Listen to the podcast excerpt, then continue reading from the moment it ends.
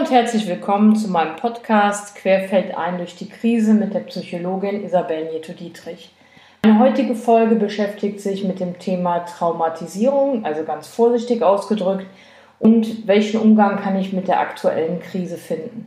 Ich beschäftige ja mich im Prinzip in allen Folgen mit dem Thema Krise. Mein, mein Podcast heißt ja auch Querfeld ein durch die Krise. Möchte ich jetzt hier versuchen, mal zu schauen, wie kann man momentan mit der Situation umgehen, mit dieser Krise und vor allen Dingen, was passiert eigentlich gerade und warum spreche ich von Traumatisierung. Ein Trauma ist ja eine Verletzung, jetzt mal ganz, wenn man das einfach mal übersetzen würde, eine psychische Erschütterung, die das Unterbewusstsein vermutlich noch eine Langeweile beschäftigen wird. Das betrifft nicht alle Menschen gleichermaßen. Das betrifft den einen mehr und den anderen weniger, den einen mehr stark und den anderen weniger stark. Und das hängt einfach von vielen Faktoren ab. Ich habe ja auch schon mal was zum Thema Resilienz gemacht oder eben die Möglichkeit, wie gehe ich mit schwierigen Situationen um. Wobei man sagen muss, dass wir alle vermutlich in einer so, solchen Situation, nein, wir waren alle noch nicht in so einer Situation. Und was eben ganz entscheidend ist, dass wir jetzt gezwungen werden, uns zu fragen, was brauche ich und was brauche ich nicht. Es handelt sich ja um einen Ausnahmezustand. Wobei man in Deutschland sagen muss, wir sind zwar eingeschränkt in unserem sozialen Leben, auch in unserem beruflichen Leben und eben die Schulen sind geschlossen, teilweise können Menschen ihrer Arbeit nicht nachgehen, aber wir sind nicht in der kompletten Isolation, wie das in einigen Ländern, einigen anderen Ländern der Fall ist, die ja wirklich tatsächlich nur zum Einkaufen und ansonsten das Haus gar nicht verlassen dürfen. Wir dürfen spazieren gehen und in Deutschland befinden wir uns momentan noch in der Situation, dass wir auch an die frische Luft dürfen, dass wir nicht kontrolliert werden, wie oft wir einkaufen gehen oder da irgendwie einen, einen Zettel benötigt, den, ja, wo wir uns rechtfertigen müssen, warum wir was einkaufen. Aber nichtsdestotrotz sind ja, Kontakte erschwert. Man merkt, man weicht Menschen aus, man wird unsicher, man beobachtet die andere Person, wie, wie stark kann ich mich ihr nähern. Man hat halt immer so dieses zwei Meter im Kopf und man trifft sich natürlich auch nicht mehr, sondern ist ganz viel mit dem Partner, mit der Familie zusammen und das erfordert, muss man sagen, schon in gewisser Weise ein Krisenmanagement. Davon abgesehen, dass natürlich zu Hause einiges organisiert werden muss, also wenn es Kinder gibt oder wenn beide Partner jetzt zu Hause sind, aus welchen Gründen auch immer, immer wird man auf sich zurückgeworfen. Und es ist, hängt einfach davon ab, inwieweit sich Paare mit sich in der letzten Zeit beschäftigt haben oder inwieweit man sich abgelenkt hat durch viele Außenaktivitäten. Ich sage das jetzt mal einfach so lapidar und auch ein bisschen provokativ, denn man kann sich ja sehr gut man kann sich als Paar verstehen, aber natürlich ist das eine Ausnahmesituation, wenn man überhaupt keine Ablenkung von außen hat oder auch keine Außenreize mit Freunden was unternimmt, was zu Spaß führt. Das heißt, Paare, wenn es welche gibt oder Familien, sind auf sich gestellt. Jetzt müssen wir sagen, warum spreche ich, muss ich sagen, warum spreche ich von Traumatisierung?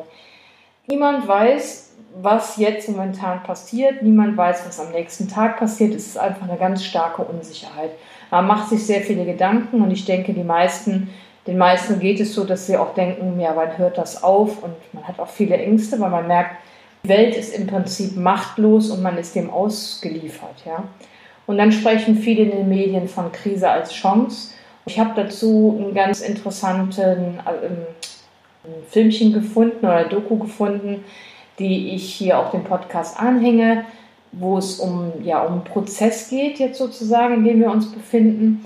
Und wir in Deutschland, hier gab es ja eine, ja, es gibt eine Inkubation mit dem Virus, auch schon in Deutschland. Und, aber es ist immer noch so, dass Menschen das herunterspielen, noch nicht wahrhaben möchten. Es gibt aber auch Menschen, die, denen das schon ganz klar ist, die sich an die Regeln halten und die auch wirklich sehen, wie das in anderen Ländern ist. Gibt es eine zweite Phase, so eine Art, ja, so eine Panikphase, wo man eben merkt, es werden Maßnahmen getroffen, an die man sich halten muss. Und es kommen vielleicht auch Ängste hoch, man fühlt sich eingeschränkt, es gibt leere Plätze. Man sieht beispielsweise im Fernsehen den Papst alleine predigen auf einem Platz, der sonst unglaublich voll ist. Und man, die Menschen um einen herum fangen an zu hamstern. Es wird Toilettenpapier ja hier in Deutschland gekauft. Und man verurteilt das, man kann das nicht einordnen, man weiß nicht, warum machen die Menschen das. Man findet es auf jeden Fall entsetzlich. Es wird auch weiterhin verurteilt. Auch in Krisen wird verurteilt. Denn man muss sagen, wenn Menschen gestresst sind, was als erstes verloren geht oder einer der ersten Punkte ist die Empathie, also das Verständnis für die anderen. Es ist aber gar nicht so unnatürlich, dass wir anfangen zu hamstern, denn im Prinzip möchten viele Menschen sich darauf auf irgendwas vorbereiten, weil sie nicht wissen, was kommt. Sich eindecken und dann vielleicht, ja, machen das auch nach. Gucken, ah, der andere kauft, dann muss ich vielleicht auch mal langsam beim Einkaufen mich vorbereiten, ja. Eine dritte Phase ist die Phase der Isolation, die wir ja nur so im Ansatz haben. Wir sind ja noch nicht komplett isoliert, aber doch schon teilweise, muss man sagen. Und dann auch eine Form von, ja, von Depression vielleicht, ja, weil man in, in Quarantäne ist, man sieht viele Tote in den Nachrichten, man sieht Militär, was ja, Tote, Tote abtransportiert, man, sieht, man sieht sehr viel Stille in den Nachrichten, man sieht so viele stille Orte und es fehlt eben auch das Gemeinsame. Nach all dem könnte eine Phase der Neubesinnung kommen, weil man merkt, man hat sehr viel Freiraum. Diese Phase, das wird halt jetzt momentan sehr hoch gepriesen, obwohl wir uns da noch nicht richtig drin befinden, meine ich zumindest. In dieser Phase der Neubesinnung, das kommt natürlich nicht von selbst angeflogen. Das heißt, ich muss natürlich auch anfangen zu reflektieren und mich irgendwie mit mir selbst oder mit anderen Personen auf den Weg machen zu reflektieren und mich neu zu besinnen.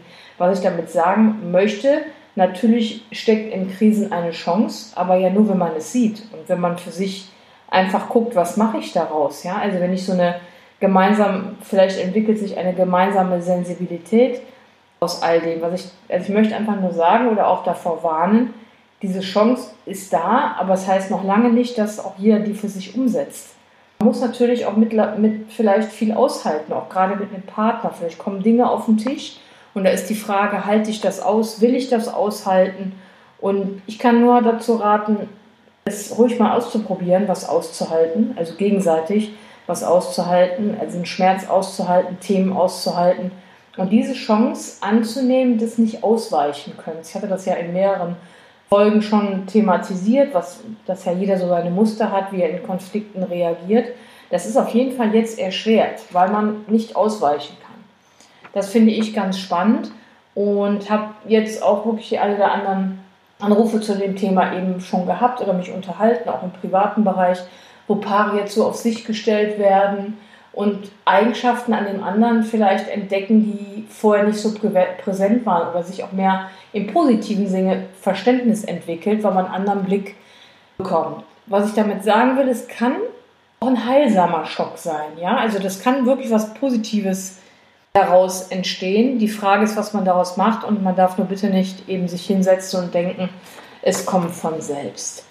Ja, und als letzte Phase würde dann irgendwann der Normalzustand kommen, wie auch immer. Das wird natürlich in Phasen verlaufen und ist nicht irgendwas, wo von heute auf morgen wieder alles weitergeht mit Arbeiten und Schule, sondern wie man das jetzt auch in China beobachten kann, das geht so peu à peu.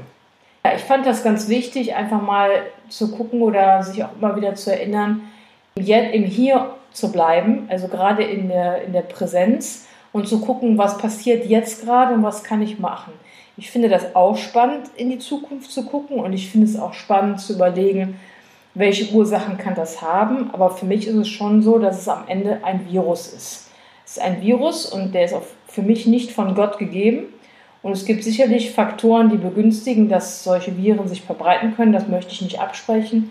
Aber ich halte es für die psychologische Arbeit im Jetzt für sinnvoll, dass man auch wirklich guckt, was ist jetzt gerade und was kann ich tun. Das ist jetzt momentan sehr spannend, weil man doch mehr Zeit hat.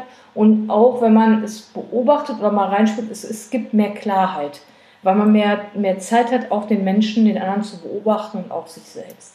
Ich hoffe, ihr konntet was mitnehmen von meinem Gesagten. Es wird ja momentan wirklich sehr viel geredet und man kommt sehr viele, bekommt sehr viele Tipps. Ich habe mich deswegen mal ein bisschen zurückgehalten, wollte einfach euch ermutigen, diese Prozesse euch mal anzuschauen, wobei die nicht so ganz klar abzugrenzen sind, etwas miteinander verschwimmen und einfach zu gucken, bleibt ruhig im Jetzt und guckt euch die Ängste ruhig an, sprecht mit eurem Partner darüber oder sucht euch Unterstützung, gerne auch bei mir. Ich bin, glaube ich, ganz gut vorbereitet, irgendwie auf diese, auf eine Situation so etwas zurückgezogener zu leben und würde mich freuen über Rückmeldungen, Kommentare und wünsche euch, dass ihr alle gesund bleibt. Mit herzlichen Grüßen, Eure Psychologin Isabel Nieto-Dietrich.